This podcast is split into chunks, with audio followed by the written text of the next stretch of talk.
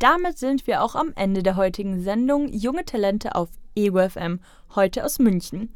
Und über München haben wir heute auch einiges erfahren, denn der Gewinner vom Wettbewerb Der Song für deine Stadt, Jan König, war bei uns im Studio und hat uns seinen Gewinnersong vorgestellt. Die Message München lebt. Aber auch der Punk lebt, denn Maggie hat uns gezeigt, was moderner internationaler Punk ist. Und wenn ihr auch Lust habt, eigene Beiträge zu coolen Themen zu produzieren und in unserer Redaktion mitzumachen, dann schreibt uns unter jungetalente.egofm.de. Ich bin Eva und verabschiede mich für heute. Bis bald. Ciao.